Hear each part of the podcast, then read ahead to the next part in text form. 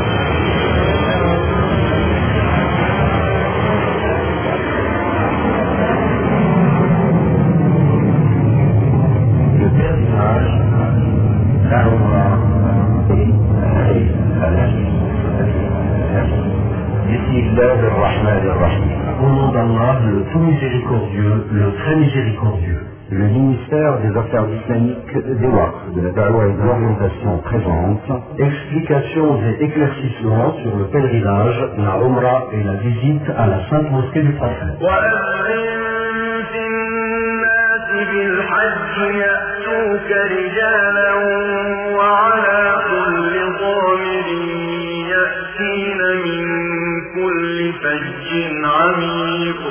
Des explications détaillées vous sont proposées avec, à l'appui, des versets coraniques et des hadiths du prophète sur les rites, les devoirs, les obligations, les actes prohibés, l'offrande et bien d'autres questions concernant l'accomplissement du cinquième pilier de l'islam qu'est le pèlerinage de la Sainte Maison d'Allah, l'accomplissement de la Umrah et la visite de la mosquée du prophète Mohammed, paix et bénédiction d'Allah sur lui. لبيك لا شريك لك لبيك إن الحمد والنعمة لك والملك لا شريك لك لبيك اللهم لبيك Le pèlerinage et la Umrah en islam. Quelles en sont les prescriptions Sachez donc qu'Allah m'aide et vous aide à la connaissance de la vérité et de la suivre, qu'Allah, gloire et honneur à lui, a fait devoir à ses serviteurs croyants d'aller au pèlerinage à sa maison. Et on a fait un pilier de l'islam. Le tour a dit ولله على الناس حج البيت من استطاع إليه سبيلا ومن كفر فإن الله غني عن العالمين Et c'est un devoir envers Allah pour les gens qui ont les moyens d'aller faire le pèlerinage de la maison. Et quiconque ne croit pas, Allah se passe largement du monde. Et dans As-Sahihayn, rapporté par Omar, qu'Allah soit satisfait de lui, ce hadith du prophète et bénédiction d'Allah sur lui qui dit L'islam est bâti sur cinq piliers. Le témoignage qu'il n'y a de divinité qu'Allah et que Mohammed est l'envoyé d'Allah, l'office de prière, l'aumône, le jeûne du mois de Ramadan et le pèlerinage à la maison sainte d'Allah. Saïd a rapporté dans ses sunnahs ces propos de Omar ibn Khattab, qu'Allah soit satisfait de lui, que le prophète Mohammed bénédiction d'Allah sur lui a dit J'ai entrepris d'envoyer des hommes dans ces régions pour y chercher ceux qui étaient riches et qui n'avaient pas fait leur pèlerinage, pour leur faire payer le tribut, car ce ne sont pas des musulmans. Non, ce ne sont pas des musulmans. On rapporte que Ali a cité que le prophète a dit Pressez-vous d'aller en pèlerinage, car aucun de vous ne sait ce qui peut lui arriver. hadith rapporté par Ahmed. parce que l'accomplissement du pèlerinage est une obligation expresse due par celui qui en a la possibilité, conformément aux paroles évidentes du tour. Et c'est un devoir envers Allah pour les gens qui ont les moyens d'aller faire le pèlerinage de la maison. Et quiconque ne croit pas, Allah se passe largement des mots. Et conformément au dire du prophète, paix et bénédiction d'Allah sur lui dans son sermon, qui a dit Ô vous les gens, Allah vous prescrit de faire le pèlerinage, alors accomplissez-le. Hadith rapporté par Muslim.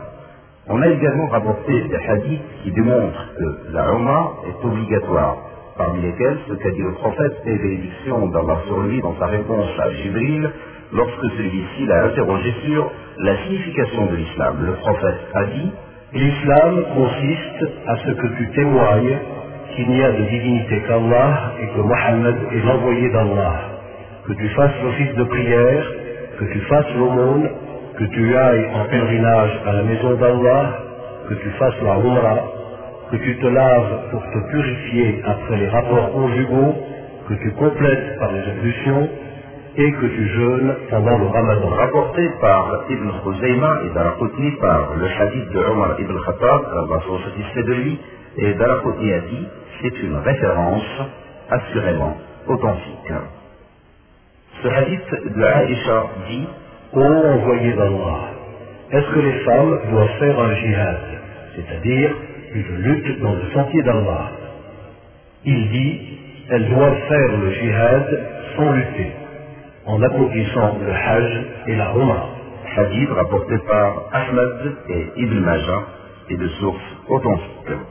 Le Hajj n'est obligatoire qu'une seule fois dans la vie, de même que la Umrah, conformément au dire du prophète Mohammed et bénédiction d'Allah sur lui dans ce hadith authentique. Le Hajj se fait une fois et celui qui en ajoute, ce n'est que volontariat.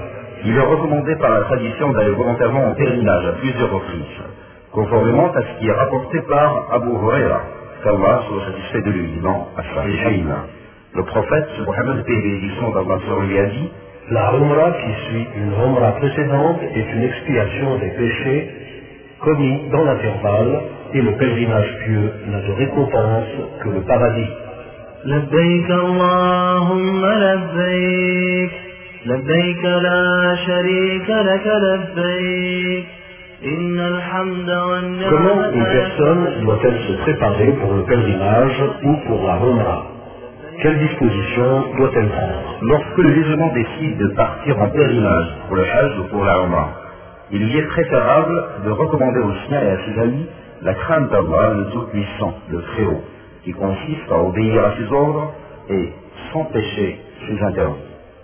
Il doit préciser par écrit en présence de témoins les dettes qu'il doit et qui lui sont dues.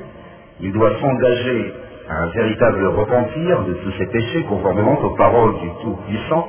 Et repentez-vous tous devant Dieu, ô croyants, peut-être serez-vous gagnants. Le repentir authentique consiste pour le pèlerin à cesser de commettre des péchés, à les désavouer, à regretter ce qui en a été commis et à décider de ne plus y revenir. Et s'il constate qu'il a été injuste envers les autres, vis-à-vis de leur personne, de leur bien ou de leur honneur, il devra s'en acquitter ou se faire délier de leur part avant de partir, conformément à ce qu'on a rapporté du prophète bénédiction d'Allah sur lui qui a dit Celui qui s'est montré injuste envers autrui, ses biens ou son honneur, doit s'en délier aujourd'hui avant qu'il ne soit dinar ou dirham lors de la résurrection. S'il a fait de bonnes œuvres, on en déduira autant que son injustice, et s'il n'a point de bonnes œuvres, on prendra des péchés de son confrère pour l'en accabler. Il doit également financer son hajj et sa umrah par des biens purs et des moyens licites, conformément à ce qu'on rapporte du prophète et l'édition d'Allah sur lui qui a dit Allah le Tout-Puissant est pur, il n'agrée que ce qui est pur. Tabarani rapporte de Abu Huraira ceci. Le prophète et l'édition d'Allah sur lui a dit Lorsqu'un homme part en pèlerinage avec des moyens purs et met son pied dans l'étrier en appelant la Baik Allahumma la Baik, une voix l'appelle du ciel. La Baik ô bienheureux, tes provisions sont licites, ta monture est licite, ton pèlerinage est pur et sans péché. Et s'il part avec des moyens impurs et met son pied dans l'étrier en disant Labbaik Allahumma labbaik, une voix l'appelle du ciel, pas de labbaik, ô malheureux, tes provisions sont illicites, tes dépenses sont illicites, et ton pèlerinage est impur. Il faut que le pèlerin se suffise de ce qu'il possède et qu'il évite de demander aux autres ce qu'ils détiennent, conformément au hadith du prophète paix et bénédiction d'Allah sur qui a dit L'homme qui s'abstient, Dieu l'aide à être abstinent. Et celui qui se dispense des gens, Dieu l'enrichit. Et l'autre hadith, L'homme qui ne cesse de demander l'aumône aux gens arrivera le jour de la résurrection avec le visage complètement décharné. le pèlerin doit avoir l'intention d'agir en vue d'accéder à la satisfaction d'Allah dans le delà en accomplissant son pèlerinage ou sa Umrah.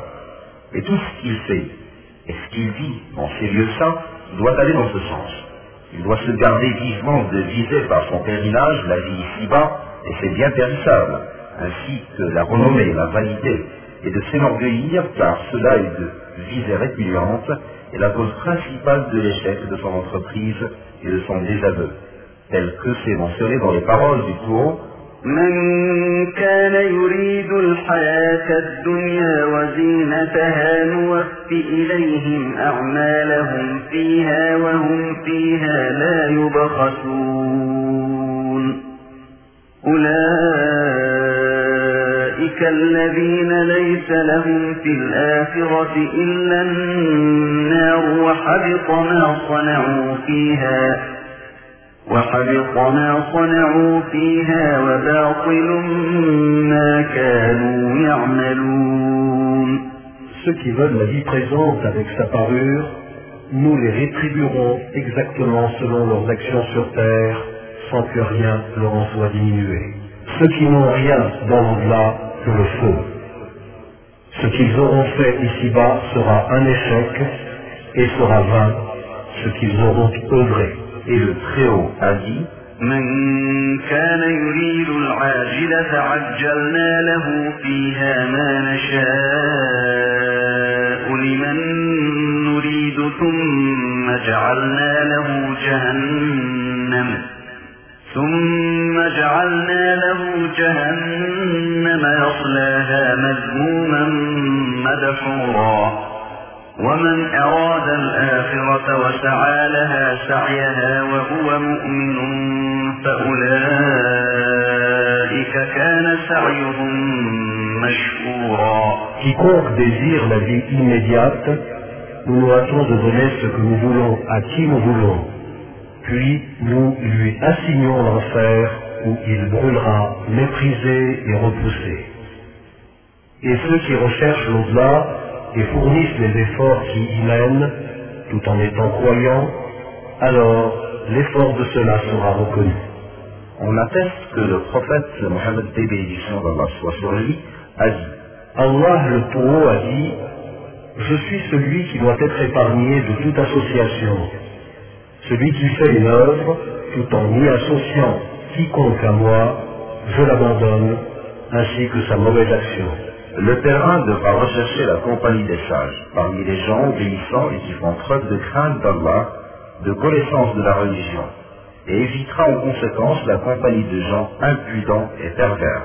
لبيك اللهم لبيك لبيك لا شريك لك لبيك Que doit faire un pèlerin à son arrivée au Miqat Lorsque le fidèle arrive au miqat, le prescrit pour les charmes, il est préférable qu'il se lave, qu'il se parfume, conformément à ce qu'on rapporte que le prophète bénédiction d'Allah sur lui s'est débarrassé de tout vêtement cousu au moment de l'écharme et s'est lavé, et comme il est rapporté dans Al-Sahihayn, ce hadith de Aïcha qu'Allah soit satisfait d'elle, qui a dit J'ai aidé l'employé d'Allah bénédiction d'Allah sur lui à se parfumer en vue de sa sacralisation avant sa procession autour de la Kaaba, son tawaf.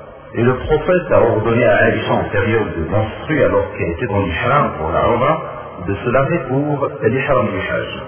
Il a ordonné des bénédictions d'Allah sur lui à Asma et de Zoumaïs, qui avait accouché à Zulhulayfa, de se laver, d'assurer sa protection contre l'écoulement du sang et de s'abstenir en vue des charmes. Cela prouve que la femme qui arrive au miracle, alors qu'elle est en période de menstruation ou d'accouchement récent, se lave et se met en état d'échelle comme les autres gens et doit faire le même rite que l'homme, sauf le tawaf autour de la Kaaba, comme l'a ordonné le prophète et l'édition d'Allah sur lui à Aïcha et Asma. Il est préférable pour celui qui vise les femmes de raccourcir ses moustaches, de se couper les ongles, d'étirer son pubis et ses deux aisselles, dans la limite de ce qui est dû et nécessaire, car il devra s'en abstenir par la suite à cause de son ihram et du fait que cela lui sera désormais interdit, parce que le prophète l'édition d'Allah sur lui a légiféré aux musulmans de traiter et d'entretenir ces choses régulièrement, comme ce qui a été rapporté dans Al-Sahihayn par Abu Huraira, qu'Allah soit satisfait de lui, qui a dit, le messager d'Allah et bénédiction d'Allah sur lui a dit, Il est naturel que l'on procède à cinq actes. La circoncision, l'épilation du pubis, la coupe des moustaches, la coupe des ongles et l'épilation des aisselles. Et dans Al-Sahih de Muslim, qu'Allah soit satisfait de lui, Anas a dit, il nous est ordonné de se couper la moustache, de se couper les ongles, de s'épiler les aisselles et le pubis, une limite de temps qui ne doit pas excéder 40 minutes. Al-Nasa'i le rapporte formulé ainsi, le prophète paix d'édition d'Allah sur lui nous a fixé le moment de, rapporté par Ahmed et Abu Daoud et At-Tirmidhi dans le même texte que Al-Nasa'i. Quant à la tête, il n'est pas légiféré d'en enlever une partie des cheveux au moment de l'échelle, tant pour l'homme que pour la femme. Pour ce qui est de la barbe, il est prohibé de la raser ou d'en enlever une partie à tout moment. Il faut plutôt la laisser pousser conformément au hadith rapporté dans la Sahihayn, selon lequel Ibn qu'Allah soit satisfait de lui, a dit Le messager d'Allah, paix et bénédiction d'Allah sur lui, a dit Soyez différents des associateurs, ménagez les barbes et coupez les moustaches. Muslim rapporte dans son recueil, Sahih, que Abu Huraira, qu'Allah soit satisfait de lui, a dit Le messager d'Allah, paix et bénédiction sur lui, a dit Raccourcissez les moustaches et ne touchez pas aux barbes. Soyez différents des mages. Et à notre époque, le comble est de voir les gens désobéir à ces semaines et combattre le corps de la barbe, tout en étant satisfaits de ressembler aux gentils et aux femmes, et surtout parmi ceux qui appartiennent au corps enseignant et à la science. Nous sommes à Allah et nous retournons à lui. Qu'Allah nous guide, ainsi que l'ensemble des musulmans, vers l'agrément de la sunna, afin de nous y attacher et d'appeler à ce qu'elle soit suivie, même si plusieurs s'en sont écartés. Allah nous suffit et nous nous confions à lui. Il n'y a de puissance ni de force que par Allah le très haut, le très grand. Puis le pèlerin mâle doit mettre un paille autour de sa taille, Ishar, et une eau plante sur le tronc, Riva. De préférence de couleur blanche, très propre. Il est recommandé de porter au pied des sandales, conformément au hadith du prophète et l'édiction d'Allah sur lui, Que chacun de vous se mette en état d'ihram, portant un pagne, une houppelande et des sandales. hadith rapporté par l'imam Ahmed qu'Allah lui accorde la miséricorde. Quant à la femme, il y est permis de se mettre en état d'ihram avec les vêtements qu'elle désire en noir, en vert ou autre, avec la précaution de ne pas ressembler aux hommes. Et il faut noter à ce propos qu'il n'a jamais été question de limiter l'ihram de la femme à la prescription du noir ou du vert, à l'exception d'autres couleurs, comme le prétendent certains. Puis, après le bain et le nettoyage, et le port des vêtements spécifiés pour l'ihram, le pèlerin formule l'intention en son fort intérieur d'accomplir le rite qu'il désire, soit le hajj, soit la Umrah, soit les deux, conformément au hadith du prophète, paix et bénédiction d'Allah sur lui. Les œuvres valent par les intentions, et chacun sera sanctionné selon l'intention de son acte. Il est recommandé de prononcer ouvertement ce qu'il a l'intention de faire s'il vise la Umrah. Il dira Labbaika Umrah ou Allahumma Labbaika Umrah. Et s'il vise le Hajj, il dira Labbaika Hajjan ou Allahumma Labbaika Hajjan. Seigneur, j'accours à ton appel pour. Il est meilleur de formuler l'intention au moment où on est parfaitement installé sur sa monture, animal, voiture, etc. Car le prophète, paix et bénédiction d'Allah soit sur lui, a formulé son intention après s'être installé sur sa monture au moment où elle est partie du mirage. Telle est la meilleure pratique selon les gens de connaissance. Et on ne prononcera ouvertement ce qu'on a l'intention d'accomplir qu'après l'entrée en état d'échame, conformément à ce qu'on a rapporté du prophète et bénédiction d'Allah sur lui. Quant à l'office de prière, le tawaf, autour de la Kaaba et des autorites, il ne devra pas en exprimer l'intention ouvertement, et donc il ne dira pas j'ai l'intention de faire la prière du lit, j'ai l'intention de faire le tawaf. La prononciation de telles formules est une innovation indésirable. Le fait de les dire à haute voix, et si la prononciation de l'intention avait été légitime, le prophète paix bénédiction d'Allah sur lui l'aurait indiqué et précisé à la communauté par un acte ou un dire. Et nos dix ancêtres l'auraient fait avec empressement. Et puisqu'on ne l'a pas rapporté du prophète paix et bénédiction d'Allah sur lui, ni de ses compagnons, qu'Allah soit satisfait d'eux, cela est considéré comme une innovation. Et le prophète paix et bénédiction d'Allah sur lui a dit Les pratiques rituelles innovées sont mauvaises et toute innovation est égarement. hadith rapporté par Muslim dans son ouvrage Sahih. لبيك اللهم لبيك لبيك لا شريك لك لبيك إن الحمد Quelle est la répartition des miracles selon la provenance des pèlerins On compte cinq miracles. Le premier, le miracle des gens d'Al-Madina al-Munawwara, c'est Zulfulayfa, appelé communément aujourd'hui Abiyahel. Le deuxième, Al-Juhfa, est le miracle des pèlerins qui viennent d'Asham, c'est un village en ruine, situé après Rabia. Et les gens de nos jours se mettent dans les Adéham à partir de Rabia, et celui qui agit ainsi se conforme au miracle, car Rabia est à proximité d'Al-Juhfa. Le troisième, Qarn al-Manazil, est le miracle de ceux qui viennent du Najd, appelé également Seyl. Le quatrième, Yalamlam, est le miracle des gens du Yémen. Et le cinquième, Dazur, qui est le miracle de ceux qui viennent d'Irak. Ces miracles sont fixés par le prophète Mohammed sur lui pour ceux que nous avons cités et pour ceux qui y pour le pèlerinage, le hajj ou l'arma. Le pèlerin qui passe par ces lieux doit faire son ihram à partir de ces miracles. Il lui est interdit de les dépasser sans ihram. S'il a l'intention d'aller à Bakr en vue du pèlerinage de la Oumra, et quelle que soit la voie empruntée, aérienne ou terrestre, conformément au hadith du prophète et bénédiction d'Allah sur lui à propos des miracles, le prophète a dit Ces lieux sont les miracles pour ceux qui y habitent et pour ceux qui passent par ces endroits parmi les pèlerins du Hajj ou de la Umrah. Les pèlerins qui habitent en deçà des lieux du miracle, tels les habitants de Jeddah, Umm Salam, Bahra, Esharaï, Badr, Mastoura, ne sont pas obligés d'aller vers le miracle cité, mais leur résidence et leur lieu de miracle. Et ils y feront leur ihram en vue du Hajj de la Umrah.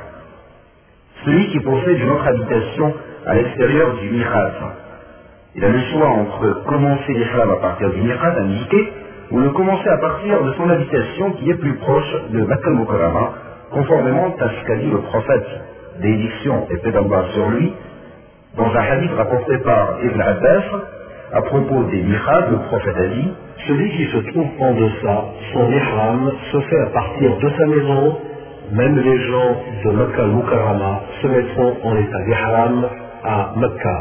لبيك اللهم لبيك لبيك لا شريك لك لبيك إن الحمد والنعمة لك concernant celui qui arrive au miracle en dehors des mois indiqués pour le pèlerinage. اللهم لبيك Il est à noter que le pèlerin peut arriver au miracle dans deux circonstances. Premièrement, il arrive en dehors des mois indiqués pour le pèlerinage, comme par exemple pendant le mois de Ramadan ou Shaban, alors la tradition, la sunna, lui prescrit de se mettre en état d'ihram pour la Umrah, dont il formulera l'intention en son fort intérieur, et puis il prononcera ouvertement le Umrah ou Allahumma le Umrah.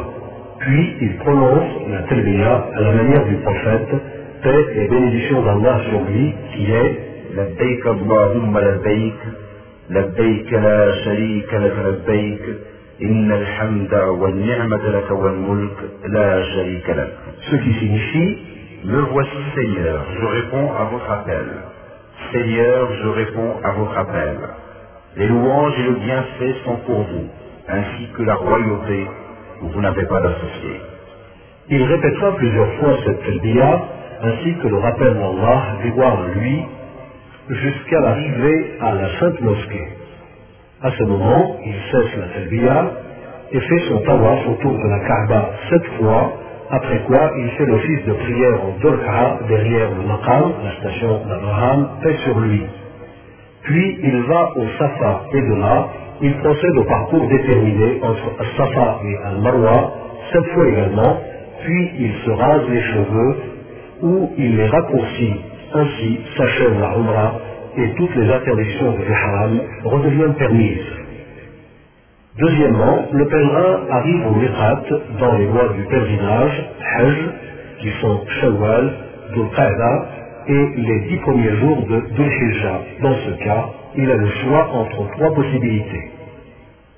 Accomplir le Hajj uniquement, al-Mufrid, accomplir la Umrah puis le Hajj, al-Mutamatti', assembler les rites, al-Muqrin car le prophète, paix et bénédiction d'Allah sur lui, a laissé à ses compagnons le choix entre ces trois pratiques lorsqu'il est arrivé au Miqat au mois de Dhul lors de son pèlerinage d'adieu. Cependant, la Sunna recommande au pèlerin, lorsqu'il n'a pas d'offrande, de sacrifice à faire, de commencer par l'ihram en vue de la Umrah et d'agir, comme indiqué précédemment, pour celui qui arrive au Miqat en dehors de la période du Hajj, car le prophète, paix et bénédiction d'Allah sur lui, a ordonné à ses compagnons, à l'approche de Makkah Mukarrama, de faire leur ihram pour la Umrah, et il leur a confirmé cela à Makkah. Alors ils ont fait le tawaf autour de la Kaaba, le trajet entre Al-Safa et Al-Marwa, ils se sont rasés la tête et se sont libérés de leurs abstentions par obéissance à son ordre, paix et bénédiction d'Allah sur lui. Quant à celui qui avait une offrande, le prophète, paix et bénédiction d'Allah sur lui, lui avait ordonné de demeurer dans son état d'ihram jusqu'au jour du sacrifice.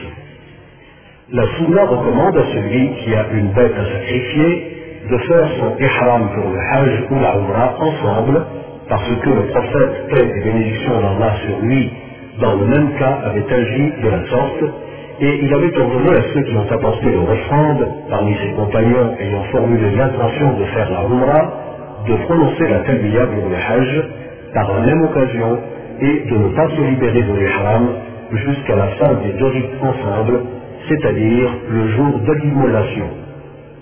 Quant à celui qui amène son offrande avec lui et qui s'est mis en état d'Ihram en vue du Hajj, il devra s'abstenir aussi jusqu'au jour de l'immolation de la même façon que celui qui aura réuni les deux rites. On en déduit que celui qui s'est mis en état haram pour le Hajj uniquement, ou bien pour le Hajj et la Umrah, sans apporter d'offrande, ne doit pas persister dans son état haram. La Sunna lui recommande de considérer son ihram pour la Umrah et donc de faire le tawaf, le saï, entre Al-Safa et Al-Marwa de se couper les cheveux et de se désacraliser par la suite, comme l'a ordonné le prophète, paix et bénédiction d'Allah sur lui, à celui qui n'a pas apporté d'offrande parmi ses compagnons, à moins que ce dernier craigne de manquer le Hajj en risquant d'arriver en retard, alors il lui est permis de poursuivre et de demeurer dans son état d'ihram. Et Allah seul détient le savoir. Lorsque le pèlerin a peur de ne pas pouvoir accomplir ses rites pour raison de maladie ou par peur d'un ennemi éventuel, il lui est préférable de dire au moment de l'ihram, s'il m'arrive d'être empêché de poursuivre mon pèlerinage, mon lieu de désacralisation est là où tu m'as empêché. Conformément au hadith rapporté par Dama bin Zubayr, qui a dit Ô envoyé d'Allah, je voudrais accomplir le Hajj et je me sens malade. Le prophète, paix et bénédiction d'Allah sur lui, lui dit Fais ton pèlerinage. Je prononce la formule Mon lieu de désacralisation est là où tu m'as empêché de poursuivre mon pèlerinage. Hadith approuvé par Bukhari et Muslim. L'utilité de cette condition réside dans le fait que s'il arrive au pèlerin en ihram, ce qui est de nature à l'empêcher d'achever son rite, telle une maladie ou un ennemi qui l'attaque, il lui sera permis de se désacraliser sans prescription ni sacrifice. لبيك اللهم لبيك لبيك لا شريك لك لبيك إن الحمد Qu'est-ce qui est permis et qu'est-ce qui est interdit pour le Hajj en état d'ihram Il est interdit à celui qui est en état d'ihram, après en avoir formulé l'intention, qu'il soit mâle ou femelle, de couper une partie de ses cheveux ou de ses ongles, ou bien de se parfumer. Et il est interdit au mâle, surtout, de porter un habit cousu ou façonné tel la djellaba, le pantalon, les chaussettes, sauf s'il n'a pu trouver de paille. Alors, il lui est permis de mettre un pantalon et aussi, s'il n'a pu trouver de sandales, laissant les talons et orteils découverts, le port des pantoufles lui est permis, sans être obligé d'en couper la partie supérieure, conformément au hadith rapporté par Ibn Abbas, attesté dans les deux sahih, selon lequel le prophète, paix et bénédiction d'Allah sur lui, a dit Celui qui ne trouve pas de sandales, qu'il mette des pantoufles, et celui qui ne trouve pas de pagne, qu'il mette un pantalon. Il est permis aux pèlerins en état d'ihram de mettre les pantoufles dont les bords ne dépassent pas les chevilles du même genre que les sandales. Il lui est permis de nouer son pagne ou de l'attacher à l'aide d'une ficelle, etc., car il n'y a pas de preuve d'interdiction à cela. Il est permis de se laver le corps, de se laver la tête et de se gratter au besoin avec précaution, et s'il tombe quelques cheveux par la suite, il n'est pas blâmable. Il est interdit à la femme en état de ihram de se couvrir le visage d'un linge cousu comme le voile ou le masque et de mettre des gants à ses mains conformément au hadith du prophète, paix et bénédiction d'Allah sur lui. La femme ne doit pas se voiler le visage, ni mettre de gants. rapporté par Al-Bukhari. Et les gants signifient ce qu'on coud ou on tisse à la forme des mains, en laine, en coton ou autre. Elle est autorisée à mettre des vêtements cousus à part cela, comme la robe, le pantalon, les pantoufles, les chaussettes, etc.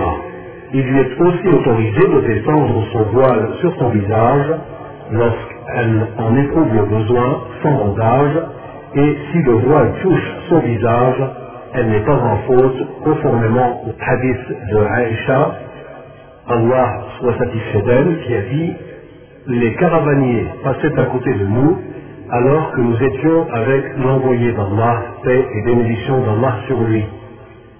Lorsqu'il nous côtoyait, nous nous cachions le visage à l'aide du linge qui nous couvrait la tête, et lorsqu'il nous dépassait, on se découvrait à nouveau, rapporté par Abu Daoud et Ibn Masha, et Daraqutni rapporte un hadith pareil de Umm Salama. Aussi, la femme peut se couvrir les mains à l'aide de son habit ou autre, et elle doit se couvrir le visage et les mains en présence des hommes qui lui sont étrangers, car cela est exigé conformément aux paroles d'Allah, gloire à lui, le tout haut, ولا يبدين زينتهن إلا لبعولتهن أو آبائهن أو آباء أبنائهن Et qu'elles ne montrent leurs atours qu'à leur mari. Et il n'y a pas de doute que le visage et les mains sont considérés comme grandes parures, et le visage l'est encore plus fort. Allah le Tout-Haut a dit وإذا سألتموهن متاعا فاسألوهن من وراء حجاب ذلكم أظهر لقلوبكم وقلوبهن Et si vous demandez à ces femmes quelques objets, demandez-le leur derrière un rideau. C'est plus pur pour vos cœurs et leurs cœurs. Quant à l'habitude qu'ont plusieurs femmes de mettre le bandeau sous le voile pour le relever au-dessus du visage, elle n'est pas d'origine légitime à ce qu'on sait.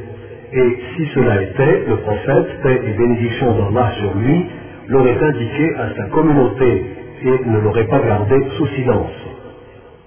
Il est permis à celui qui est en état d'ihram, homme ou femme, de laver les vêtements qu'il portait dès son ihram à cause de la saleté ou autre et de les changer par d'autres. Et il lui est interdit de porter des habits qui ont été contactés par le safran ou le parfum, car le prophète, paix et bénédiction d'Allah sur lui, l'a interdit dans le hadith rapporté par Ibn Omar. Le pèlerin en état d'ihram doit s'abstenir des relations conjugales, de perversité et de disputes, conformément à ce qu'a dit le Taux. Le pèlerinage a lieu dans des mois connus. Si l'on se décide à l'accomplir, alors point de rapports conjugaux, point de perversité, point de dispute. Le prophète, paix et bénédiction d'Allah sur lui, a dit dans un hadith approuvé Quiconque accomplit son hajj en s'abstenant de la luxure et de la méchanceté sera sans péché, tel un enfant nouveau-né. La luxure qualifie les rapports sexuels et les paroles et actions perverses, et la méchanceté implique la controverse et les disputes sans raison valable. La discussion raisonnable en vue d'accéder à la vérité et de repousser l'erreur est permise et recommandable même, conformément aux paroles d'Allah le Tout-Haut, Par la sagesse et la bonne exhortation, appelle ces gens au sentier de ton Seigneur et discute avec eux de la meilleure façon. Il est interdit aux pèlerins mâles en état d'ihram de se couvrir la tête avec un couvre-chef qui soit en contact direct avec, comme le chapeau, l'écharpe et le turban, etc. Il en est de même pour le visage qui doit être découvert conformément au dire du prophète, paix et bénédiction d'Allah sur lui, à propos de celui qui est tombé de sa monture le jour de Arafat et qui est mort. Lavez-le à l'eau et au seuil du jugibier et enveloppez-le dans ses deux vêtements et ne lui voilez ni la tête ni le visage, car il sera ressuscité le jour de la résurrection prononçant la telvia. Hadith réunissant l'accord de tous, cité ici selon le texte rapporté par Muslim. Quant au fait de se mettre à l'ombre du toit d'une voiture ou d'un parasol ou autre, cela est permis au même titre que l'ombre de la tente, de l'arbre, conformément à ce qu'on rapporte dans As-Sahih, que le prophète, paix et bénédiction d'Allah sur lui, s'est mis à l'ombre d'un habit lorsqu'il a lapidé la stèle de l'Aqaba, et on assure que le prophète, paix et bénédiction d'Allah sur lui, est demeuré sous une tente qu'on a dressée pour lui à Namira jusqu'à l'inclinaison du soleil le jour de Arafat. Il est interdit à l'homme et à la femme en état d'ihram de tuer du gibier terrestre et d'aider à cela comme de le faire fuir de son gîte et de contracter un mariage ou des rapports sexuels et de demander la main des femmes et de s'adresser à elles avec désir comme le prescrit ce hadith de Osman, qu'Allah soit satisfait de lui, que le prophète, paix et bénédiction d'Allah sur lui, a dit Quiconque est en état d'islam ne doit ni se marier, ni marier quelqu'un, ni même se fiancer. Ce hadith a été rapporté par Muslim. Lorsque le pèlerin en ihram porte un vêtement cousu ou se couvre la tête ou se parfume par distraction, oubli ou par simple ignorance, aucun sacrifice ne lui est imposé et il devra ôter cela lorsqu'il se rappelle ou lorsqu'il en prend connaissance. Il en est de même, selon l'avis le plus probant, pour celui qui se rase la tête ou se coupe les cheveux, tant soit peu, ou se coupe les ongles par suite d'oubli ou d'ignorance. Il est proscrit aux musulmans, hommes ou femmes, qu'ils soient en état d'ihram ou pas, de chasser dans les lieux saints ou d'aider à tuer le gibier en fournissant une arme ou un renseignement, etc.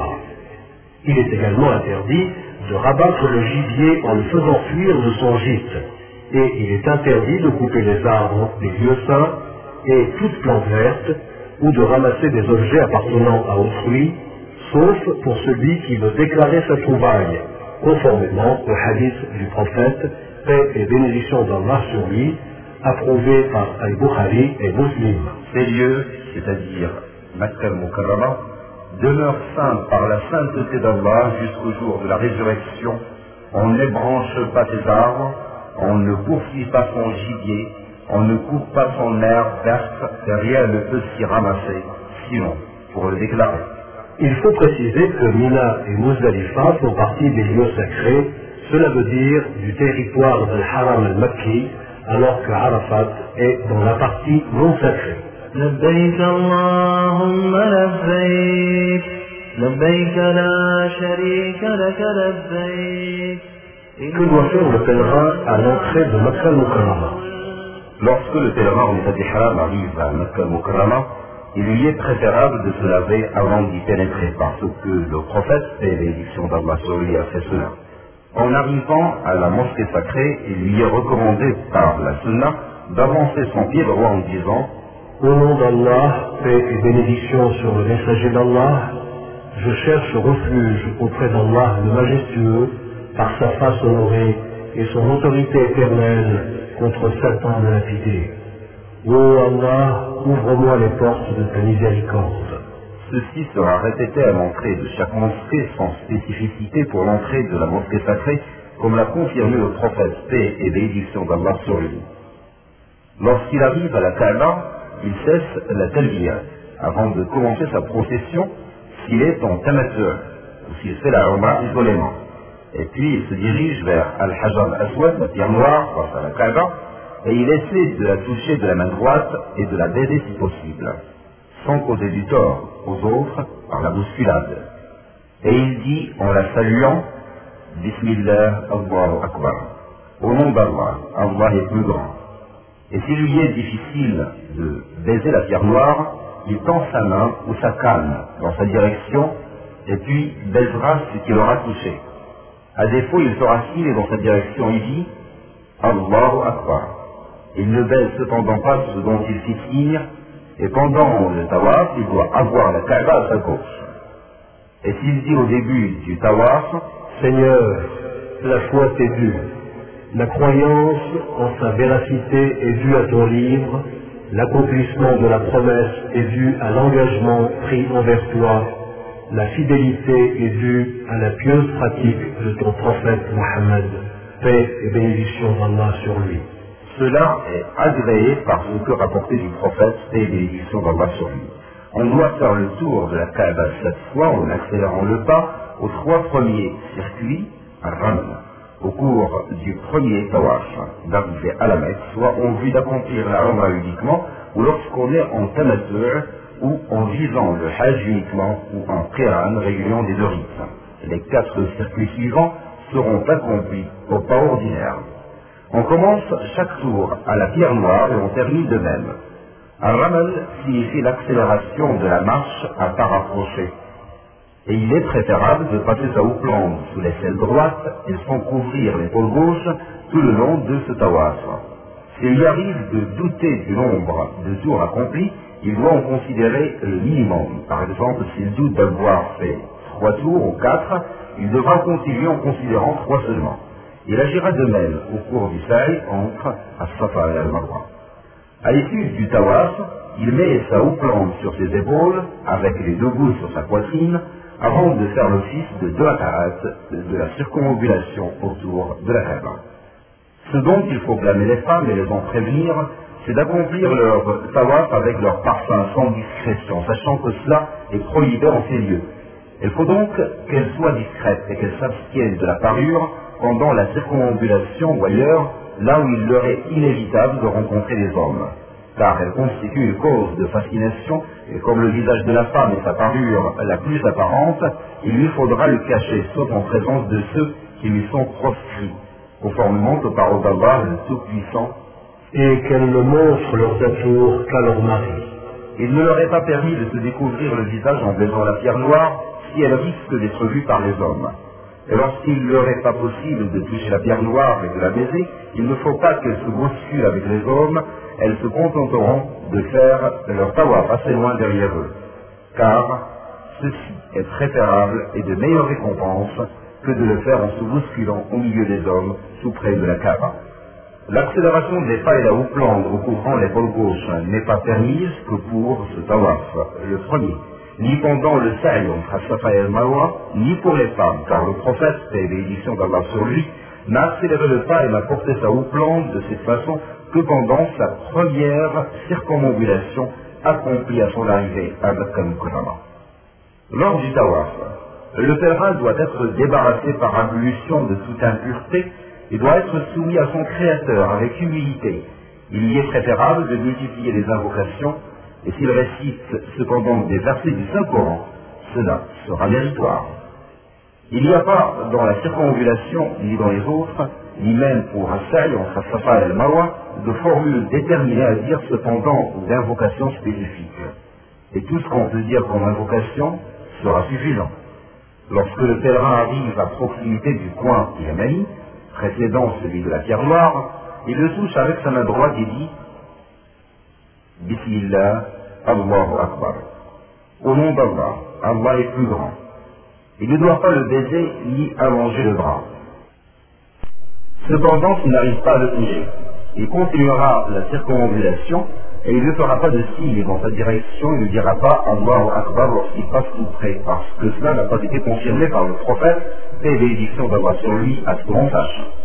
Il y est préférable de dire entre le coin et la pierre noire Seigneur, accorde-nous belle part ici-bas et belle part aussi dans l'au-delà, et protège-nous du châtiment du feu.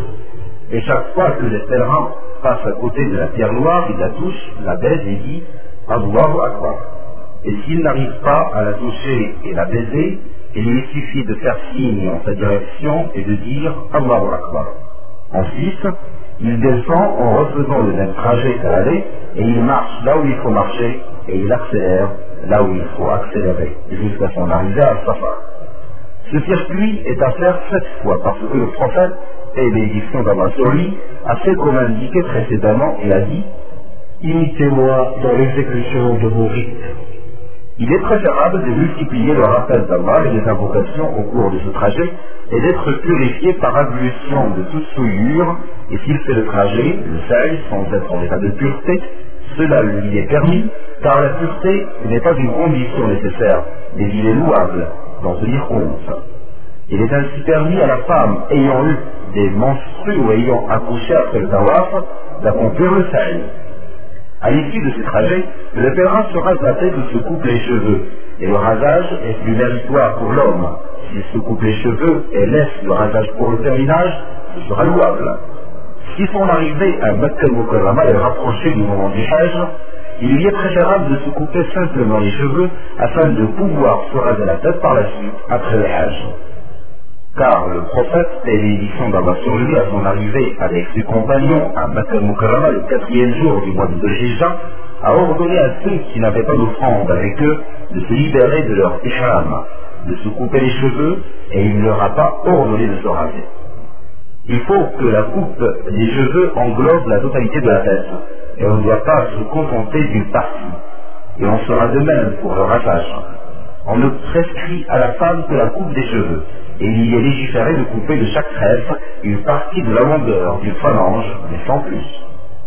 Lorsque le pèlerin aura accompli ce que nous venons d'expliquer, il aura parachevé sa Umrah, et tout ce qui lui était interdit jusque-là redevient permis, à moins qu'il ait apporté son offrande avec lui avant son arrivée au Miqat. Dans ce cas, il doit rester en état du jusqu'à l'achèvement du rite du Hajj après la Umrah et s'en libérer une fois pour toutes. Quant à celui qui se met en état d'ihram en vue du Hajj uniquement, le Moufed, ou bien pour le Hajj et la Umrah ensemble, le la sunna lui permet d'effacer d'annuler son ihram après la Umrah et de faire comme celui qui est en tamattur, sauf s'il a apporté déjà son offrande. Parce que le prophète, et l'édition d'Allah lui, a ordonné cela à ses compagnons, comme il a dit, Si je n'avais pas déjà apporté l'offrande, je me serais libéré, c'est-à-dire désacralisé avec vous. Lorsque la femme accouche, ou se sent en menstru après son ihram pour la Umrah, elle ne doit pas faire le tawaf autour de la Kaaba, ni le circuler entre Safa et Al-Marwa jusqu'à sa purification. Lorsqu'elle est purifiée, elle peut faire le tawaf et le circuit de Saï, se couper une partie des cheveux et achever ainsi sa Umrah. Et s'il n'est pas purifié avant le jour de Tarouya, le huitième jour du mois de Zulhijjah, elle se mettra en état d'ihram en vue d'accomplir le Hajj à partir du lieu où elle se trouve et sortira avec les pèlerins vers. Ainsi, elle sera en situation de Qiran, réunion du Hajj de la Umrah, et fera, compter aux pèlerins pour le Hajj, c'est-à-dire le stationnement à Arafat, au Mishar, endroit sacré, la navigation des sels, le passage de la nuit à Moussaïfa et Mina, l'immolation de l'offrande, la coupe des cheveux, et lorsqu'elle est purifiée, elle fera le tawaf autour de la Kaaba et la course du saïd entre Safa et Marwa, une seule fois de. Ce sera suffisant pour son hajj, et ça en va réuni, conformément au hadith rapporté par Aïcha, qui était en monstru après son ihram, en vue d'accomplir la Umrah. Alors le prophète paix bénédiction d'Allah lui a dit Fais ce que fait le pèlerin pour le Hajj, mais ne fais le tawaf autour de la maison que lorsque tu seras purifié. de l'accord de Bukhari et de Muslim. Lorsque la femme en menstrue en période d'accouchement a lapidé les stèles le jour de l'immolation, et lorsqu'elle s'est coupé les cheveux, elle peut se permettre tout ce qui lui était interdit en état d'ihram, tel le parfum, etc. Excepté les relations avec son mari, et cela jusqu'à ce qu'elle termine les rites de son âge comme les autres femmes purifiées. Et quand elle aura fait le tawaf autour de la Kaaba et le trajet entre Safa et Al-Marwa après sa purification, les relations conjugales lui seront permises. لبيك اللهم لبيك لبيك لا شريك لك لبيك إن الحمد Pour ce qui est والنعمة du لك pèlerin qui entre en état d'ihram, lui définit ça en formulant l'intention d'accomplir le pèlerinage, et puis qui se rend à Mina, لبيك لا Quand arrive le jour de la Saouya, c'est-à-dire le huitième jour du mois de Dhul-Hijjah, il est louable pour ceux qui se sont désacralisés et restés à Makkah al-Mukarrama, et pour celui qui désire faire le Hajj parmi les habitants des lieux saints, de se mettre en état d'ihram à partir de sa résidence, car les compagnons du prophète, paix et bénédiction d'Allah sur lui, ont résidé au lieu dit Al-Abtah, et se sont mis en état d'ihram à partir de là, suivant l'ordre du prophète, paix et bénédiction d'Allah sur lui, le jour de la Taouya, et il ne leur a pas ordonné d'aller à la maison, c'est-à-dire la Kaaba, pour se mettre en état d'ihram à proximité ou au Mizab, comme il ne leur a pas ordonné de faire le tawaf d'adieu à leur sortie vers Mina. Et si cela était permis, il le leur aurait fait savoir. Et tout le bien réside dans le fait de suivre l'exemple du prophète, paix et bénédiction d'Allah sur lui et de ses compagnons, qu'Allah soit satisfait d'eux. Il est préférable que le pèlerin se lave soigneusement et se parfume lors de son ihram pour le hajj, comme il l'aura fait à partir du miqat. Après quoi, il se dirige vers Mina avant l'inclinaison du soleil de midi ou peu après, du jour de la Tarouya, et on multiplie la Talbiya, la Baik Allahumma la Baik, etc., jusqu'au moment où on lapide la Jabra, la stèle de la Aqaba.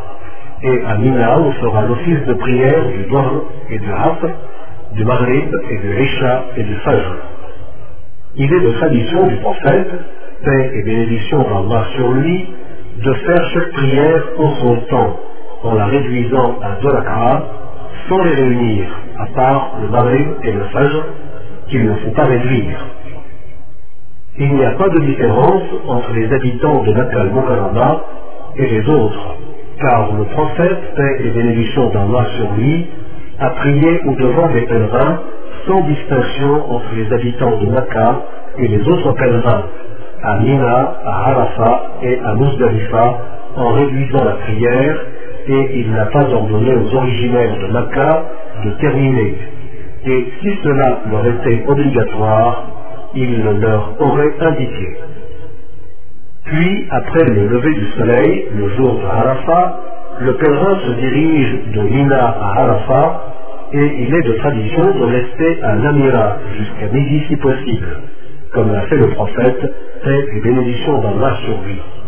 Après l'inclinaison du soleil, il est recommandé à l'imam ou son suppléant de prononcer le sermon parmi les fidèles et selon les circonstances, en précisant ce qui est permis ce jour-là et les jours suivants et en leur ordonnant la crainte d'Allah, son unicité et la fidélité à lui dans toute action, tout en leur recommandant de s'en tenir au livre saint d'Allah et à la sunna de son prophète, paix et bénédiction d'Allah sur lui. Après cela, on fait l'office de la prière du Dohr et de en les réduisant et en les réunissant au moment de la première nommée par un seul appel à la prière et deux fois la iqama, conformément à ce qu'a fait le prophète, paix et bénédiction d'Allah sur lui, rapporté par Muslim du hadith de Jabir. Ensuite, les pèlerins stationnent à Arafat et tout y est station, sauf l'endroit appelé Batna Harama, et il est louable de s'orienter vers la Qibla et vers le mont Ar-Rahma si possible. Sinon, on s'oriente vers la Qibla seulement, suivant une direction autre que celle du mont Ar-Rahma. Et il est louable que le pèlerin multiplie les invocations à Allah le tout glorieux en cette circonstance. Être humble envers son Créateur, il lèvera les mains lors des invocations et s'il prononce la talbiya ou récite les versets du Saint-Coran, tout cela est bien rétribué. Il est de tradition de multiplier la formule La ilaha illallah wahdahu la sharika lah al-mulku wa lahu al-hamd yuhyi wa yumit wa huwa ala kulli shay'in qadir. Conformément à ce qu'on rapporte du prophète, paix et bénédiction sur lui, qui a dit La meilleure des invocations est celle du jour de Arafat. Et la formule la plus méritoire que j'ai dite moi et les prophètes qui m'ont précédé est Il n'y a d'autre divinité qu'Allah, l'unique, sans associer à lui. À lui la royauté, à lui la louange, il donne la vie et il donne la mort, et il est omnipotent. On affirme que le prophète, paix et bénédiction d'Allah sur lui, a dit Les paroles les plus agréables à Allah sont au nombre de quatre. Subhanallah, gloire à Allah, walhamdulillah et louange à Allah, wa la ilaha illallah et il n'y a de divinité qu'Allah, wallahu akbar et Allah est plus grand. Donc il faut multiplier ces formes de rappel d'Allah dans la crainte et la piété, et il faut également multiplier les invocations connues dans la pratique religieuse à tout moment et surtout en pareil lieu et en ce grand jour où le pèlerin choisit la majorité des formules d'invocation d'Allah. Subhanallah wa bihamdih, Subhanallah azim, la ilaha illa anta subhanaka inni kuntu min zalimin. La ilaha illa Allah, wa la na'budu illa iyyah. له النعمة وله الفضل وله الثناء الحسن. لا إله إلا الله مخلصين له الدين ولو كره الكافرون. لا حول ولا قوة إلا بالله. ربنا آتنا في الدنيا حسنة وفي الآخرة حسنة وقنا عذاب النار. Il est louable en cette grande circonstance que le pèlerin multiplie les invocations à Allah ces invocations qu'on vient de citer ou toute autre invocation de sens analogue ainsi que la bénédiction sur le prophète et la bénédiction d'Allah sur lui. Il insiste dans son invocation et sollicite auprès d'Allah les bienfaits dans ce monde et dans le delà. Le prophète et bénédiction d'Allah sur lui, lorsqu'il a invoqué, répétait l'invocation trois fois. Aussi faut-il suivre son exemple et bénédiction d'Allah sur lui. Il faut donc que les musulmans fassent preuve de piété qu'ils humilient leur ennemi Satan et qu'ils l'attristent par la multiplication des invocations à Allah et l'assiduité au repentir et à la sollicitation du pardon de tous les péchés et erreurs. Et les pèlerins persisteront en cette situation occupés par les invocations et la soumission jusqu'au coucher du soleil. Après quoi, ils sont bons vers Muzdalifa en toute quiétude et dignité et multiplient la talbiyah, obéissance à la paix d'Allah, il a le pas lorsqu'il se trouve dans une zone dégagée, comme l'a fait le prophète, et bénédiction d'Allah sur lui. Et il n'est pas permis de s'en aller avant le coucher du soleil, parce que le prophète, et bénédiction d'Allah sur lui, a stationné jusqu'au coucher du soleil et a dit Imitez-moi dans vos rites. Lorsque les pèlerins arrivent à Muzdalifa, ils font l'office de prière du Maghrib en trois rak'at, en deux et en les réunissant après un seul appel à la prière et deux ikhama juste à leur arrivée, car le prophète et l'édition d'Allah sur lui a fait de même, et cela se fera quel que soit le moment d'arriver à Muzdalifa, que ce soit au moment du crépuscule ou après l'entrée du temps d'Aïcha. Quand elles se font certaines personnes tel le ramassage de cailloux pour la lapidation des jumars dès leur arrivée à Muzdalifa, avant la prière, croyant que cela est légitime, il ne s'agit que d'une erreur sans fondement. Et le prophète bénédiction à Tedama sur lui n'a ordonné qu'on lui ramasse les cailloux qu'après son départ de Mash'ar vers Mina. Il n'est pas spécifié de ramasser ces cailloux à Muzdalifa exclusivement, mais on peut en ramasser à Mina ou ailleurs. La Sunna recommande d'en ramasser sept ce jour-là en vue de lapider la Jamal de conformément à ce que fit le prophète, paix et bénédiction d'Allah sur lui. Quant au jour suivant, le pèlerin ramassera de Mina 21 cailloux chaque jour pour lapider les trois Jamal. Il n'est pas louable de laver les cailloux, mais on les lancera sans les laver, car ceci n'a pas été rapporté sur le prophète, et bénédiction d'Allah sur lui et de ses compagnons, et il ne faut pas lapider avec des cailloux qui ont déjà été utilisés pour la lapidation.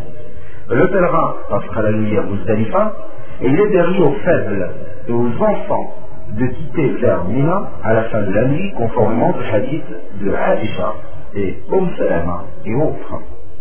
Quant aux autres pèlerins, ils doivent y rester jusqu'à l'office de prière d'Al-Fajr, puis stationner auprès d'un machar sacré, alors ils s'orientent vers la Qibla et multiplient les invocations, la formule Allahu Akbar, jusqu'à l'apparition de la lumière de l'aube.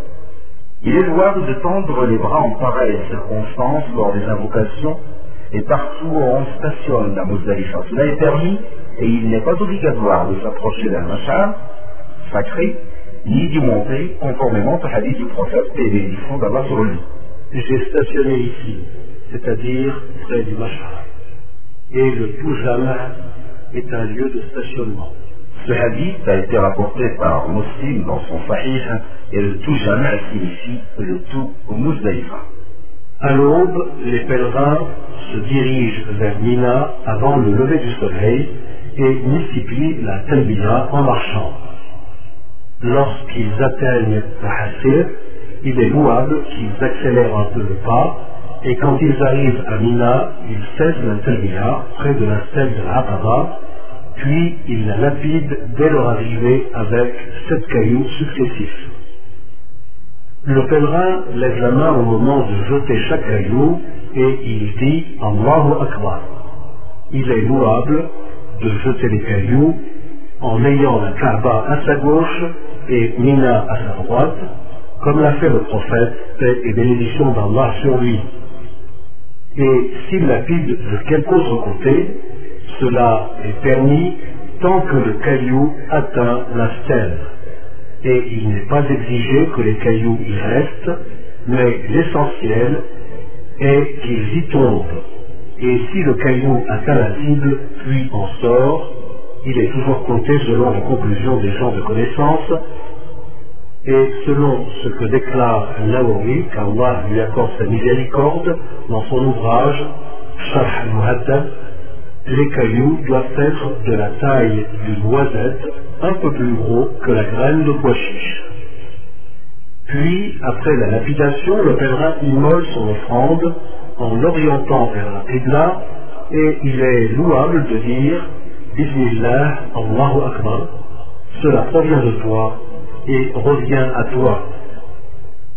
La Sunna recommande d'immoler les chameaux, la patte avant gauche attachée et d'immoler, c'est-à-dire d'égorger les bovins et les ovins couchés sur le côté gauche.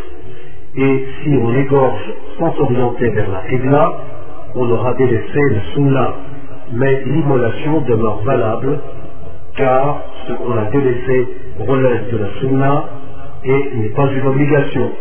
Il est préférable de manger une partie de la chair de son offrande et donc distribuer aux pauvres, conformément aux paroles du Tout-Puissant Mangez-en vous-même et faites-en aussi un repas aux besogneux misérables. Le temps de l'immolation s'étend jusqu'au coucher du soleil, du troisième jour de Tashriq, selon la majorité des gens de connaissance. Ainsi, la période d'immolation sera le jour du sacrifice, puis les trois jours suivants. Ensuite, après l'immolation de l'offrande, le pèlerin se rase les cheveux ou bien les raccourcit en en coupant une partie mais le rasage est plus méritoire parce que le prophète bénédiction d'Allah sur lui a sollicité la miséricorde et le pardon trois fois pour ceux qui se sont rasés et une seule fois pour ceux qui se sont coupés les cheveux. Et ce n'est pas suffisant de se couper les cheveux d'une partie de la tête. Il est nécessaire de le faire pour l'ensemble des cheveux, comme il est d'usage pour le rasage. Pour la femme, elle coupe de chaque tresse une partie de la longueur d'une phalange environ. Après la lapidation de la stèle de l'Aqaba, le rasage ou coupe des cheveux, le pèlerin peut se permettre tout ce qui était proscrit au les haram pour ces femmes, et ça s'appelle la désacralisation mineure. La sunna lui recommande de se parfumer et d'aller vers Mecca al-Mukarrama pour faire la circumambulation obligatoire de l'Ifrada, conformément au hadith de Aisha, qui a dit Je parfumais le messager d'Allah, et l'édition d'Allah sur lui pour son Isham, avant de se sacraliser. Et au moment de sa désacralisation, avant de faire le tawaf autour de la maison, la Kaaba. Hadith rapporté par Al-Bukhari et Muslim. Et on appelle ce tawaf, tawaf al-ifada et tawaf al-ziyara. C'est un des piliers du hajj. Celui-ci ne s'achèvera que par sa pratique. Et ceci est signifié dans les paroles du Tout-Puissant, le Tout Majestueux. Puis qu'ils mettent fin à leurs interdits, qu'ils nettoient leur corps et qu'ils remplissent leurs vœux, et qu'ils fassent les circuits autour de l'antique maison. Après ce tawaf et la prière de la raka'at derrière Maqam Ibrahim, le pèlerin fait les circuits entre Safa et Al-Marwa s'il est. Ainsi ce dernier saï est pour son hajj, alors que le premier était pour Sarwa. Mais un seul saï n'est pas suffisant selon la vie de l'ulama, conformément au hadith de Aisha qui a dit Nous sommes sortis en compagnie du messager d'Allah et des élections d'Allah sur lui.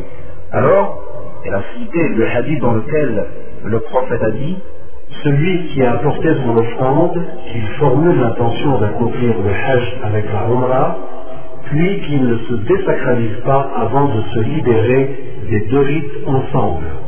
Jusqu'à ce qu'elle ait dit pour ceux qui ont formulé l'intention de commencer par la Umrah, ils font le tawaf de la maison, puis les circuits entre Al-Safa et Al-Marwa, puis ils se désacralisent. Ensuite, ils font un autre tawaf après le retour de pour le compte de leur hajj.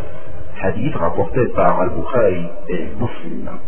Et lorsque Aisha dit qu'Allah soit satisfait d'elle, ceux qui ont formulé l'intention de commencer par la Umrah et qui ont accompli un autre tawaf, le retour de Mina pour le pèlerinage, eh bien, elle faisait allusion au circuit entre Al-Safa et Al-Marwa, selon la plus juste interprétation de ce hadith. Et celui qui prétend qu'il voulait dire le tawaf al-ifada se trompe, car le tawaf al-ifada est un pilier obligatoire pour tous, un pilier que les pèlerins accomplissent. Et le but visé est donc spécifié pour celui qui est mutamatiel. Il s'agit plutôt du circuit entre Al-Safa et Al-Marwa, une deuxième fois après le retour de Mina pour achever son hajj. Cela est donc précis par la grâce d'Allah et selon l'avis de la majorité des gens de connaissance. Quel est l'ordre d'accomplissement des rites et quel en est le plus méritoire le jour de l'immolation? Il est plus méritoire pour le pèlerin de procéder par ordre pour les quatre rites du jour de l'immolation. Il commence par la lapidation de la Jamala de Hakaba, puis l'immolation, ensuite le rasage ou coupe des cheveux et le tawaf autour de la maison, la Kaaba, et puis le saï entre Al-Safa et Al-Marwa pour celui qui est en Tamatur et aussi pour celui qui est en Ifrad et celui en Qiran, au cas où ces deux derniers n'avaient pas déjà fait leur circuit, le saï, avec le tawaf d'arrivée. Et si on avance l'un de ces rites par rapport aux autres, cela est permis conformément à l'autorisation accordée par le prophète, paix et bénédiction d'Allah sur lui, y compris le fait de faire précéder le tawaf par les circuits du saï, parce que c'est un des rites à accomplir le jour de l'immolation, comme le prouvent ces paroles d'un des compagnons qui a rapporté ceci.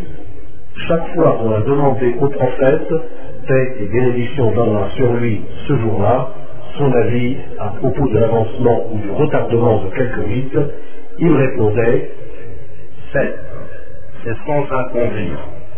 Et il est d'ailleurs certain que le prophète, paix et bénédiction d'Allah sur lui, a été consulté à propos de celui qui a fait les circuits du Saï avant le Tawaf et avait répondu Aucun inconvénient. Ceci a été rapporté par Abu Daoud.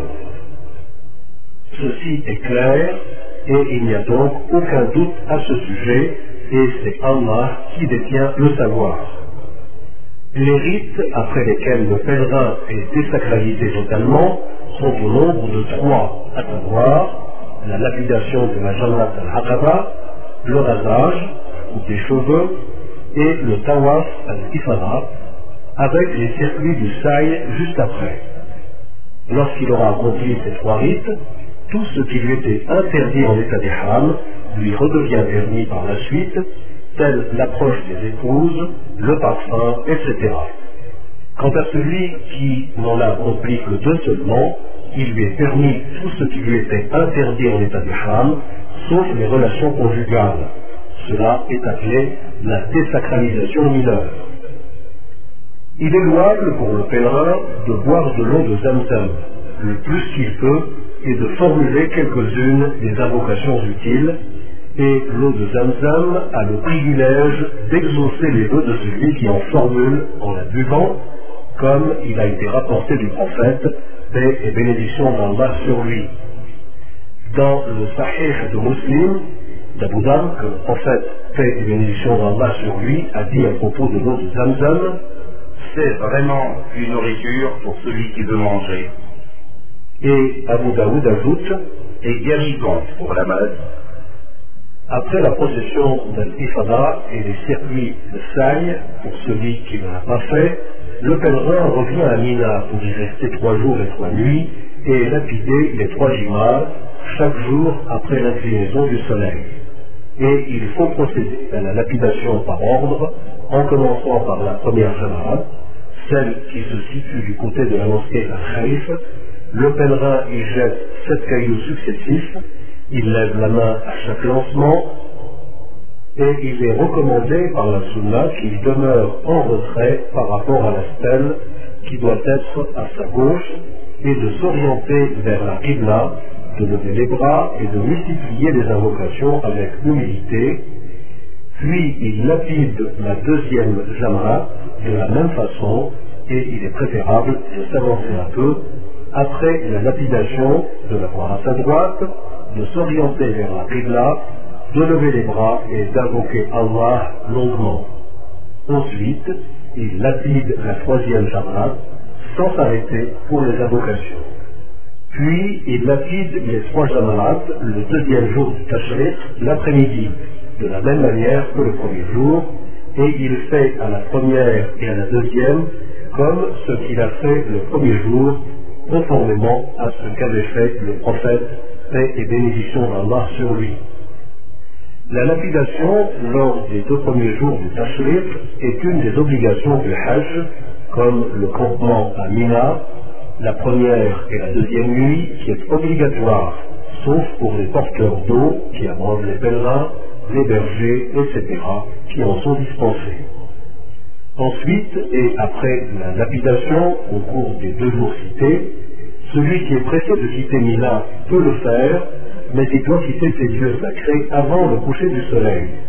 Quant à celui qui passe la troisième nuit et lapide les Jamarat le troisième jour, cela est une méritoire d'une plus grande récompense, comme le dit Allah le tout. Et invoquer Allah pendant les jours d'Égypte. Il n'y a pas de péché pour qui se comporte en piété à partir au bout de deux jours, à s'attarder non plus. Et craignez Allah et sachez que c'est vers lui que vous serez rassemblés. Et le prophète, paix et bénédiction d'Allah sur lui, a autorisé les gens à partir, mais ne s'est pas hâté de partir lui-même. Il est resté à Mina jusqu'à la lapidation des Jamarat lors du treizième jour de Bouchija après-midi, qu'il a quitté ensuite avant de faire l'office de prière du Zohar.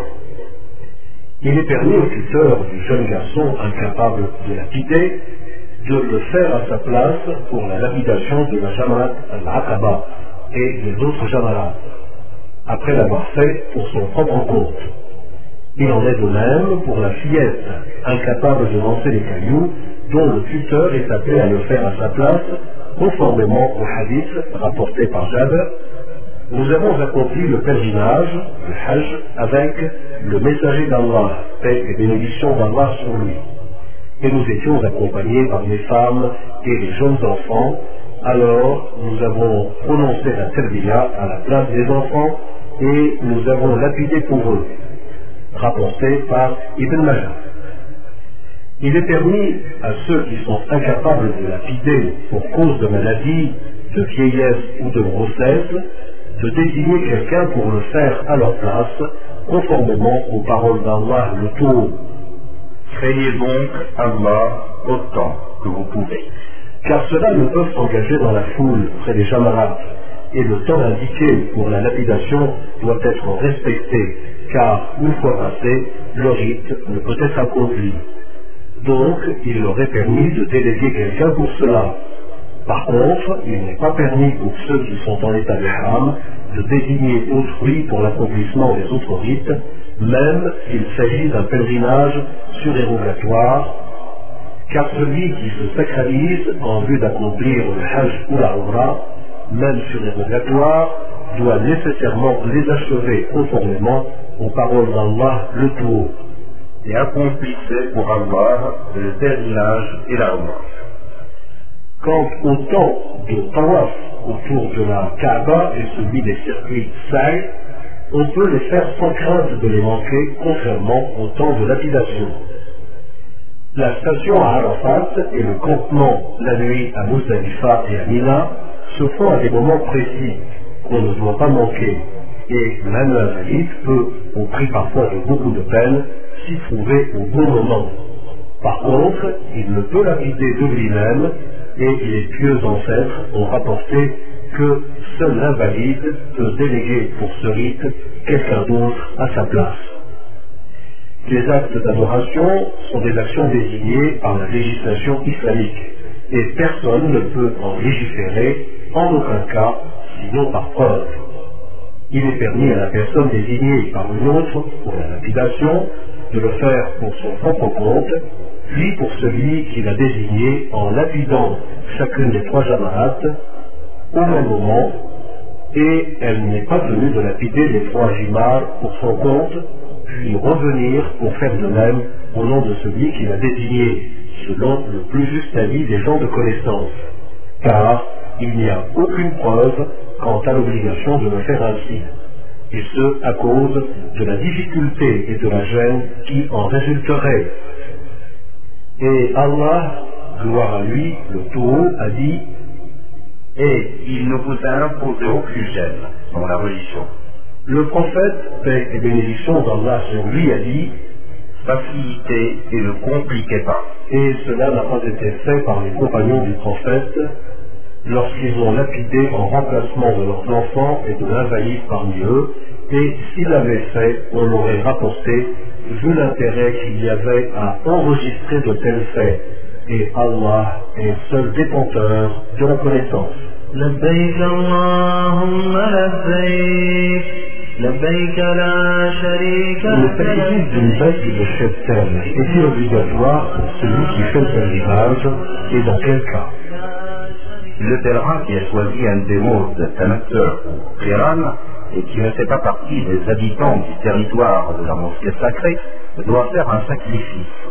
Un sacrifice qui est de la valeur d'un ovin ou d'un septième d'un chameau ou du septième d'un bovin. Et il faut que cela soit acquis avec de l'argent licite, de sources purifiées, car Allah est pur et il n'agrée que ce qui est pur. Il faut que le musulman s'abstienne de demander aux gens son offrande, qu'il soit roi ou autre, du moment qu'Allah lui permet de présenter son offrande de son propre argent et lui donne l'occasion de ne pas convoiter ce que possèdent les autres, comme le signifie d'ailleurs de nombreux hadiths du prophète et bénédictions d'Allah sur lui, où il blâme ceux qui ne cessent de quémander aux autres et où est félicité celui qui fait preuve de chasteté.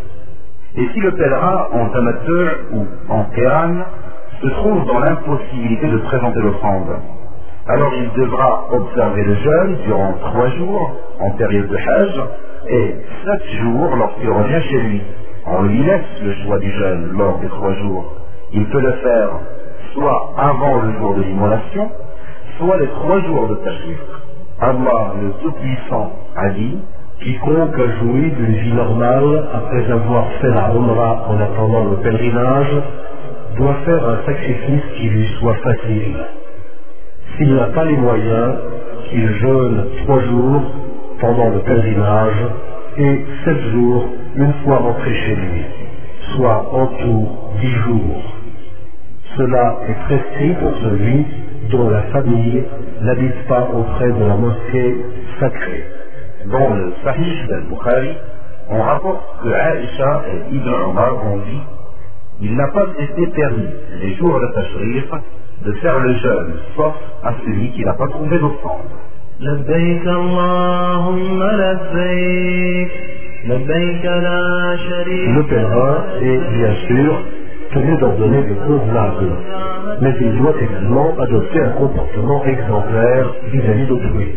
Parmi les plus grandes obligations dont sont chargés les pèlerins et les autres, il faut ordonner le bienfait et prévenir contre les actes réprouvés et blâmables. Il faut être assidu à l'office des cinq prières en assemblée, comme l'a ordonné Allah dans son livre saint et comme l'a dit son prophète, et bénédiction d'Allah sur lui. Parlons à présent du mérite pour le fidèle d'être obéissant aux ordres d'Allah et de son prophète. Il est préférable pour les pèlerins d'être assidus à l'invocation d'Allah et à l'obéissance à ses ordres, aux bonnes œuvres tout au long de leur résidence à al-Mukarrama et de multiplier les prières et le tawaf autour de la maison sacrée. Car les bonnes œuvres dans les lieux saints seront multipliées et les œuvres blâmables sévèrement réprimées, comme il leur est préférable de multiplier la bénédiction et le salut sur le messager d'Allah, paix et bénédiction d'Allah sur lui. Lorsque les pèlerins désirent quitter Makkah al-Mukarrama, ils doivent procéder au tawaf d'adieu, qui sera pour eux le dernier souvenir de la maison d'Allah. La femme menstruante et celle qui vient d'accoucher ne doivent pas faire cette procession, ou plutôt ce tawaf, conformément au hadith d'Ibn Abbas qui dit Il a été ordonné aux gens à ce que leur dernier rite soit le tawaf autour de la maison sacrée, excepté la femme en menstrue qui en a été dispensée. Hadith de véracité approuvée.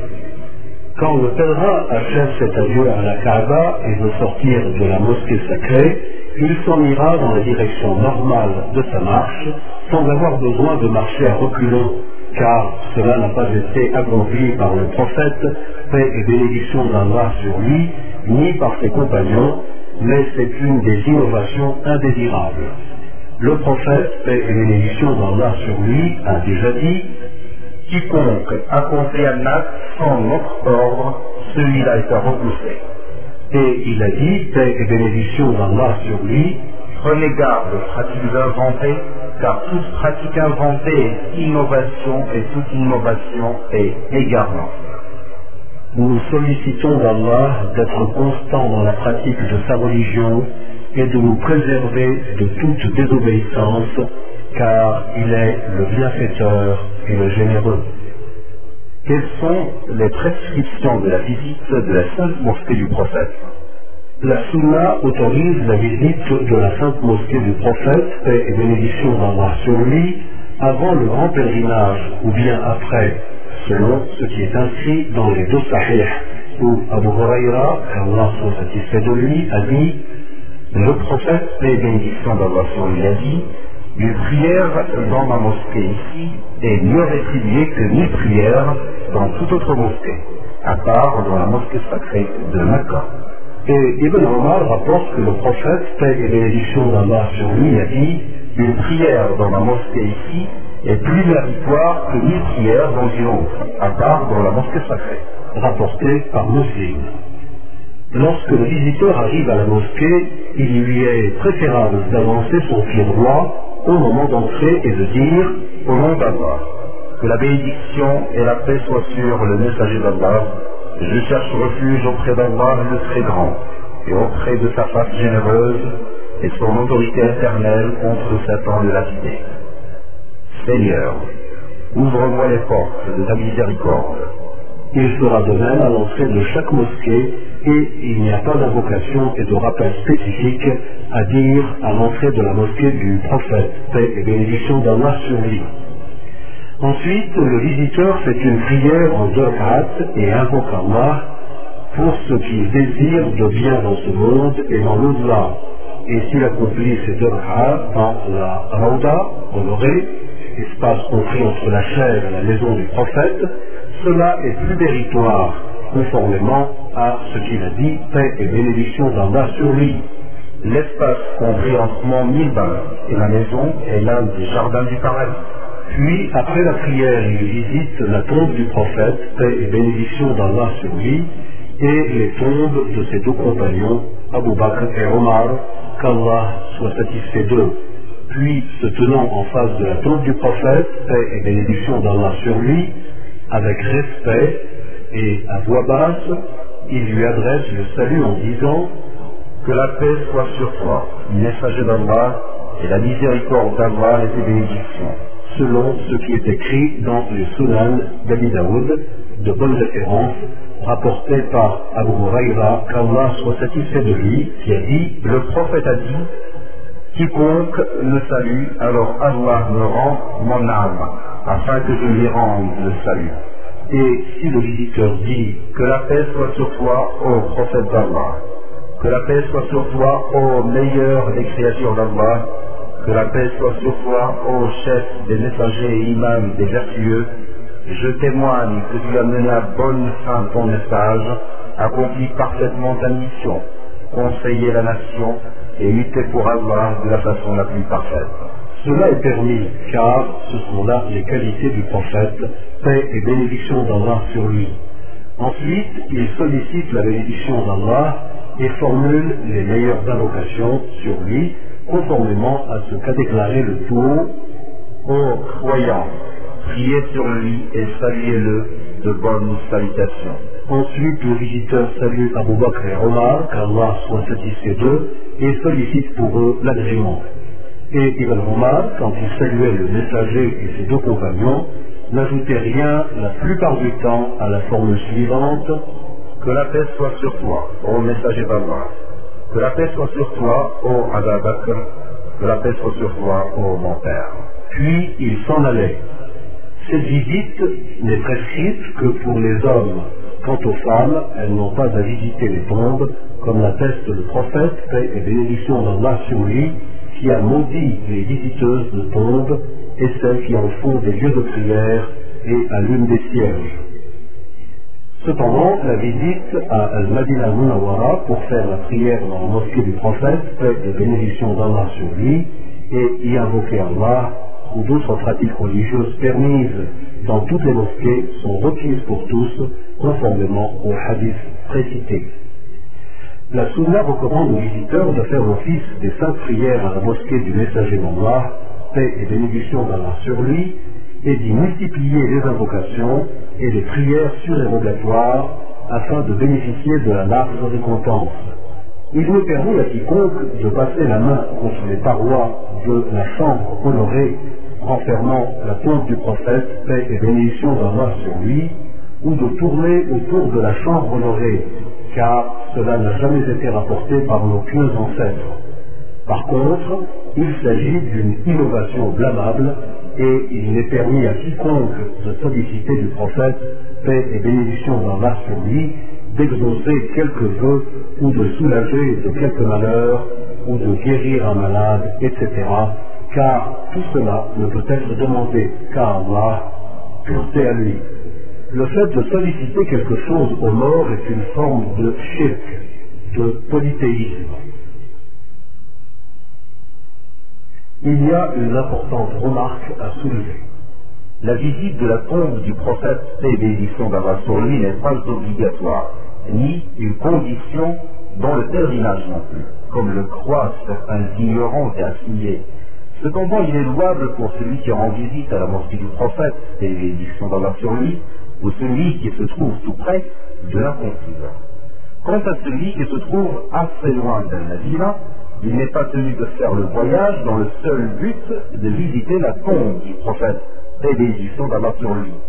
Il est simplement recommandé par la Sunna de voyager en direction de la mosquée honorée. Et qu'en est-il de la visite de la mosquée Koba et du cimetière d'Al-Baqir Il est louable pour celui qui se rend à Al-Madina, Mawara, de visiter la mosquée de Quba et qu'il y fasse la prière au format de hadith rapporté dans Al-Sahihayn.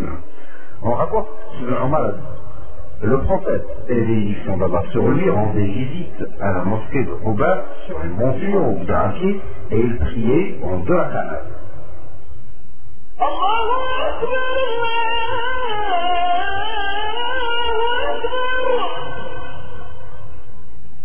Frères